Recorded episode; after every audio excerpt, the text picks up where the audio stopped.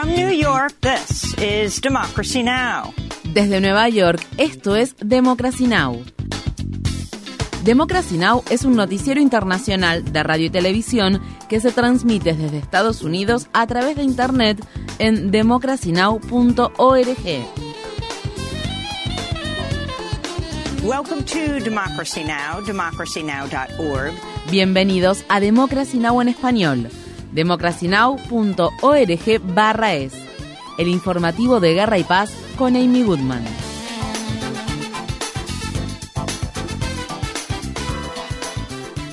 El incesante bombardeo israelí contra la franja de Gaza ha entrado en su séptima semana y se han producido nuevos ataques contra edificios residenciales en el campamento de refugiados de Yavalia, en los que murieron al menos 18 personas. El jueves, las principales compañías de telecomunicaciones de Gaza dejaron de funcionar debido a que se quedaron sin combustible para los generadores, lo que dejó incomunicada a gran parte del territorio ocupado. Militares israelíes ocuparon por tercer día consecutivo el hospital Al-Jif donde los 7.000 trabajadores médicos y pacientes que han quedado atrapados se enfrentan a una creciente crisis humanitaria. Un miembro del personal médico de Al-Jifa afirmó que 43 de los 63 pacientes de cuidados intensivos que dependían de respiradores han muerto al agotarse los suministros de oxígeno y combustible y que un gran número de bebés prematuros también han fallecido a causa del asedio israelí al hospital. Las autoridades israelíes y egipcias permitieron el jueves que varios palestinos heridos ingresaran a Egipto a través del paso fronterizo de Rafah para recibir tratamiento en ese país. Estas fueron las palabras expresadas por Ahmed Masen Abu Shahma, un joven palestino al que le amputaron una pierna tras sobrevivir a un bombardeo israelí contra la casa de su familia.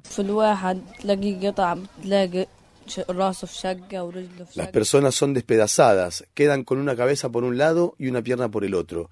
Una manzana entera de edificios fue demolida por los bombardeos. El piloto israelí del avión no sabe que hay personas que viven en estos edificios. Quieren ir contra Hamas. ¿Qué tiene que ver esta gente con eso? ¿Por qué bombardean a niños inocentes que no tienen nada que ver con eso? ¿No sabe el piloto que son niños?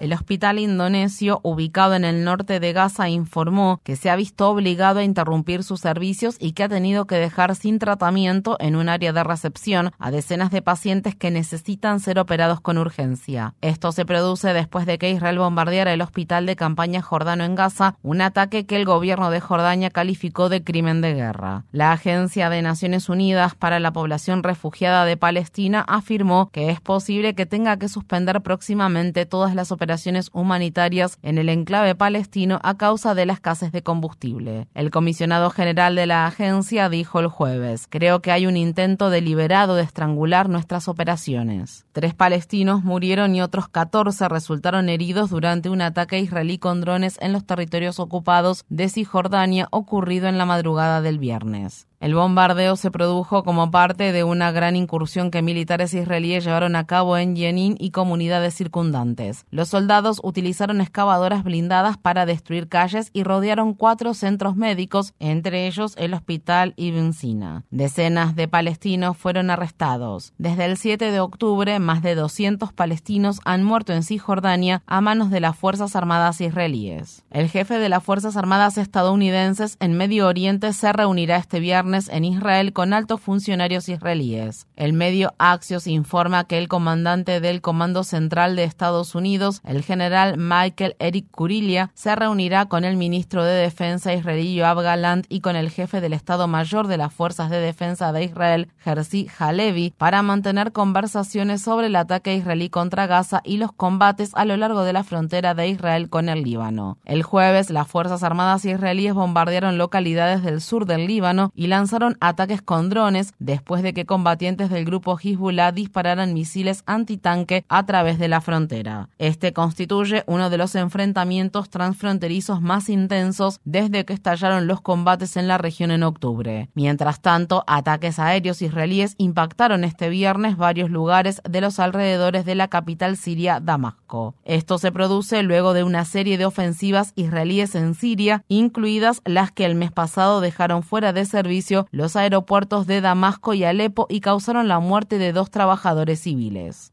En el estado de California, cientos de manifestantes bloquearon este jueves por la mañana durante varias horas todos los carriles en dirección oeste del puente de la Bahía de San Francisco a Oakland. Los manifestantes instaban al presidente Biden a pedir un alto el fuego inmediato en Gaza y a poner fin a la ayuda militar estadounidense a Israel. La policía detuvo a 81 personas. La protesta se produjo al tiempo que el presidente Biden se reunía con líderes mundiales en la cumbre del Foro de Cooperación Económica Asia-Pacífico que se llevó a cabo en la ciudad de San Francisco. En la ciudad de Boston, estado de Massachusetts, activistas pacifistas judíos encabezaron el jueves una sentada de protesta que interrumpió el tráfico en el puente de la Universidad de Boston. En una publicación en redes sociales, la delegación en Boston de la organización If Not Now pidió disculpas a las personas que quedaron atascadas en el tráfico, pero dijeron, lo hemos intentado todo, hemos hecho llamados, hemos realizado marchas, hemos cantado y rezado, hemos escrito cartas y visitado oficinas. Sin embargo, políticos como el presidente Biden y la senadora Elizabeth Warren siguen dando largas e Israel continúa masacrando a miles de gazatíes inocentes. Visite nuestro sitio web democracynow.org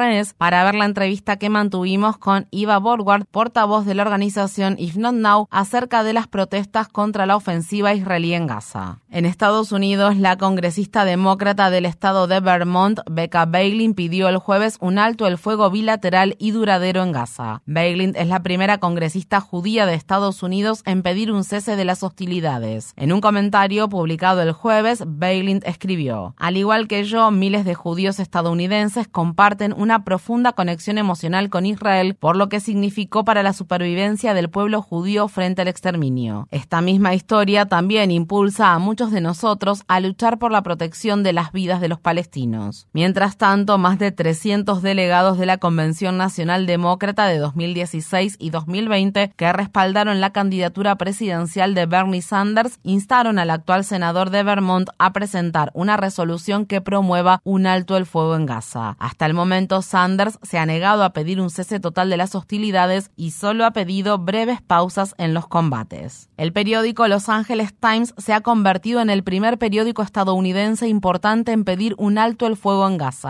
El jueves, el consejo editorial del periódico escribió al respecto. Se ha vuelto imposible distinguir entre la operación decididamente no quirúrgica de Israel contra los combatientes de Hamas en Gaza y la matanza indiscriminada de la población civil palestina. Cuando las denominadas pausas humanitarias en los bombardeos y las operaciones terrestres son tan breves que realmente no permiten a las personas inocentes huir o cuando los civiles no tienen ningún lugar a donde ir que no esté también en la línea de fuego, estas pausas resultan tan insuficientes que carecen de sentido. En Rusia, la artista Sasha Skochilenko fue declarada culpable este jueves de difundir información falsa sobre las Fuerzas Armadas rusas y fue sentenciada a siete años de prisión por reemplazar etiquetas de precios de un supermercado con mensajes contra la guerra. Las etiquetas contenían mensajes como el ejército ruso bombardeó una escuela de arte en Mariupol, alrededor de 400 personas se refugiaban allí. Skochilenko fue condenada en virtud de una nueva legislación en tiempos de guerra que penaliza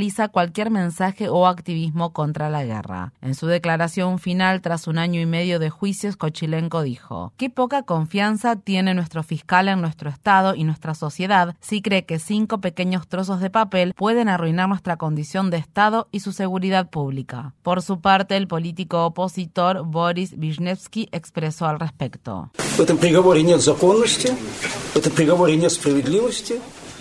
Esta sentencia es injusta, no hay culpabilidad porque Skochilenko no es culpable de nada. Ni siquiera hablaré aquí de humanidad ni de igualdad ante la ley, ya que hay casos en los que se otorgan penas de prisión más cortas por cometer asesinatos que por sustituir cinco etiquetas de precio en una tienda. Esto no es justicia, es una ejecución.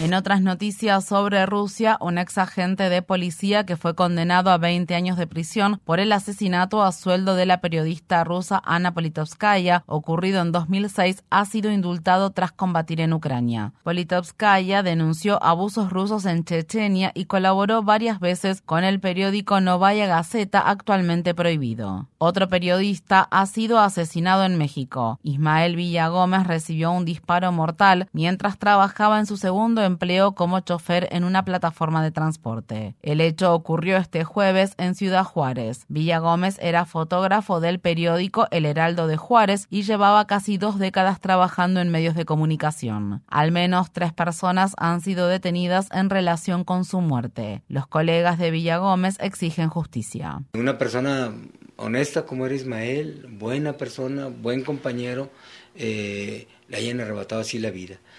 No queremos que pase como ocurrió con otras muertes de compañeros periodistas. Queremos que si el móvil fue de otra índole distinta a la actividad periodística, que se aclare.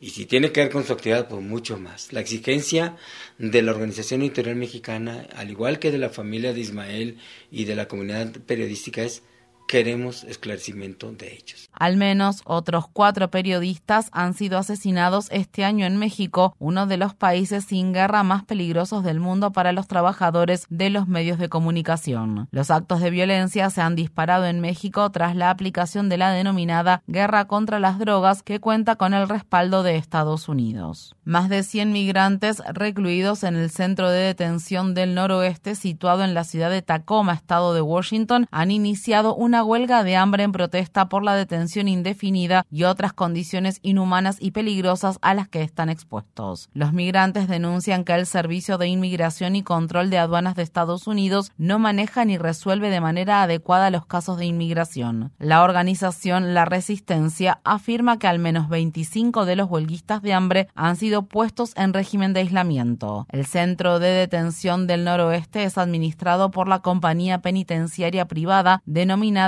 Geogroup. En el estado de Kentucky, una jueza declaró nulo el juicio federal de derechos civiles contra el ex agente de policía de la ciudad de Louisville que disparó su arma durante la ejecución en 2020 de una orden judicial de allanamiento que causó la muerte de Breonna Taylor, una joven de 26 años. El jurado no llegó a un acuerdo acerca de condenar o no a Brett Hankison, quien estaba acusado de uso excesivo de la fuerza y violación de los derechos civiles de Breonna Taylor, su pareja y sus vecinos de la casa de al lado donde fueron a parar algunas de las balas perdidas de la gente. Hankison se enfrentaba a una pena máxima de cadena perpetua. El exagente fue absuelto en 2022 de tres cargos estatales por poner en peligro a los vecinos de Taylor. Los fiscales federales tendrán ahora que decidir si celebran un nuevo juicio. Un jurado federal del estado de California declaró culpable de intento de secuestro y agresión a un promotor de teorías conspirativas de derecha por irrumpir en 2022 en la casa de la entonces presidenta de la Cámara de Representantes Nancy Pelosi en la ciudad de San Francisco y agredir a su esposo Paul Pelosi con un martillo. Antes del ataque, David de Pape, de 43 años, había compartido teorías conspirativas impulsadas por el grupo de derecha QAnon y afirmaciones falsas sobre las elecciones presidenciales de 2020 y la insurrección del 6 de enero de 2021 en el Capitolio de Estados Unidos. De Pape enfrenta una posible condena de hasta 50 años de prisión en una futura audiencia de sentencia. El desacreditado congresista neoyorquino George Santos, quien hizo varias afirmaciones falsas acerca de sus antecedentes, dijo el jueves que no se presentará a la reelección. El anuncio se produce después de que el Comité de Ética de la Cámara de Representantes de Estados Unidos encontrara pruebas sustanciales que implican al legislador republicano en numerosos delitos graves. Parte del informe dice, Santos intentó explotar de manera fraudulenta todos los aspectos de su candidatura a la Cámara Baja para obtener ganancias financieras a nivel personal robó de manera descarada fondos destinados a su campaña, engañó a los donantes para que proporcionaran lo que ellos pensaban que eran contribuciones a su campaña, pero que en realidad eran pagos para su beneficio personal. Miembros del sindicato United Auto Workers han aprobado nuevos contratos colectivos con los tres grandes fabricantes de automóviles de Estados Unidos. Entre otras cosas, los miembros del sindicato verán aumentar sus salarios en un 25% a lo largo de la vigencia del acuerdo. Dos tercios de los trabajadores de la empresa Ford votaron a favor del acuerdo, mientras que solo alrededor del 55% de los empleados de General Motors aceptaron ratificar su contrato. Por su parte, se anticipa que la empresa Stellantis aprobará el acuerdo con márgenes similares a los de Ford. Algunos empleados de más antigüedad se han opuesto al acuerdo, ya que alegan que los aumentos salariales deberían ser más altos. Otros trabajadores han expresado su decepción por el hecho de que las prestaciones por jubilación no se hayan ampliado a los empleados contratados después de 2007. En noticias relacionadas, Stellantis ha ofrecido paquetes de separación voluntaria a la mitad de su personal no sindicalizado en Estados Unidos como parte de una medida de reducción de costos. Miles de trabajadores de la cadena de cafeterías Starbucks realizaron este jueves una huelga de 24 horas en el Día de la Taza Roja, una de las jornadas más ajetreadas del año para la empresa. Los trabajadores sostienen que los frecuentes eventos promocionales y de obsequios como ese generan estrés adicional y cargas de trabajo inmanejables. Activistas afirman que la huelga del jueves fue la más grande en la historia de la cadena de cafeterías. En los últimos dos años, una histórica campaña logró sindicalizar a varias tiendas Starbucks de todo Estados Unidos. Actualmente, más de 360 locales de la cadena están sindicalizados en el país. Estas fueron las palabras expresadas por Edwin Palma Solís, un empleado de una tienda Starbucks de Nueva York.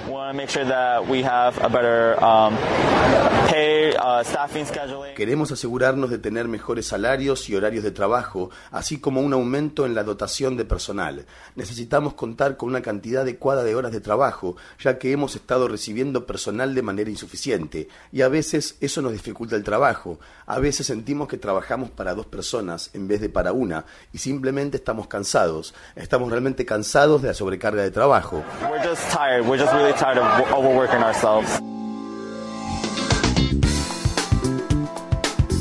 Infórmate bien. Visita nuestra página web democracynow.org/es. Síguenos por las redes sociales de Facebook, Twitter, YouTube y SoundCloud por Democracy Now! es.